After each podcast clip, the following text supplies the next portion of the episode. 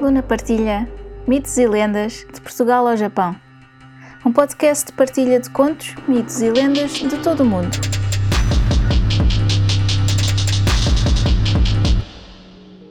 Uma nota antes de começar. Todos os contos, mitos ou lendas têm versões ou variações. Esta versão que vou contar é só uma das muitas que foram passadas de geração em geração. Pode não ser a versão que conhecem, mas espero que gostem. Eu sou a Luna Guerres e sejam muito bem-vindos ao Luna Partilha Mitos e Lendas de Portugal ao Japão. No episódio de hoje celebramos o amor, sem a parte capitalista associada a este dia. Celebramos o amor por alguém especial, pela família, pelos amigos, por nós próprios, pelos animais, enfim, amor para todos. Não, este episódio não é sobre a lenda de São Valentim, pois já estamos carecas de a ouvir mas sim sobre mais um morro deste Portugal antigo.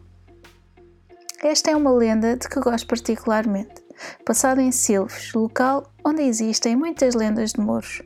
Retirei esta lenda do blog lendasitradiciões.blog.sapo.pt A lenda das amendoeiras em flor.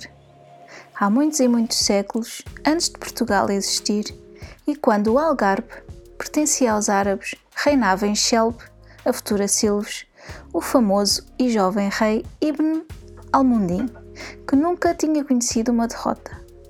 Um dia, entre os prisioneiros de uma batalha, viu ali na guilda uma princesa loura de olhos azuis e porte altivo.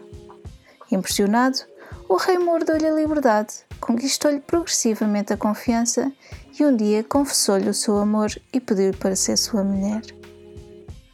Foram felizes durante algum tempo, mas um dia a bela princesa do norte caiu doente sem razão aparente. Um velho cativo das terras do norte pediu para ser recebido pelo desesperado rei e revelou-lhe que a princesa sofria de nostalgia da neve do seu país distante. A solução estava ao alcance do rei Moro, pois bastaria mandar plantar por todo o seu reino muitas amendoeiras, que, quando florissem, as suas brancas flores dariam à princesa a ilusão de neve e ela ficaria curada da sua saudade. Na primavera seguinte, o rei levou Gilda à janela do terraço do castelo e a princesa sentiu que as suas forças regressavam ao ver aquela visão indescritível das flores brancas que se estendiam sob o seu olhar.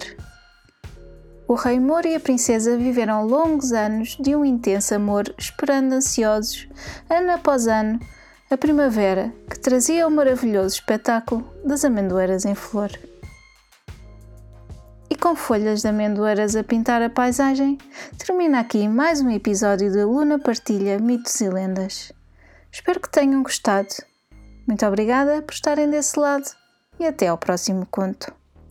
Se gostaram deste podcast, subscrevam, deixem um comentário simpático e uma avaliação de 5 estrelas. Gostariam de partilhar um conto, um mito ou uma lenda? Enviem para o e-mail mitoselendas.lunaquirres.com Descubram mais no Instagram Luna Partilha. Podem apoiar este podcast através do PayPal ou comprar um café. Vejam os links na descrição. Muito obrigada e até ao próximo conto.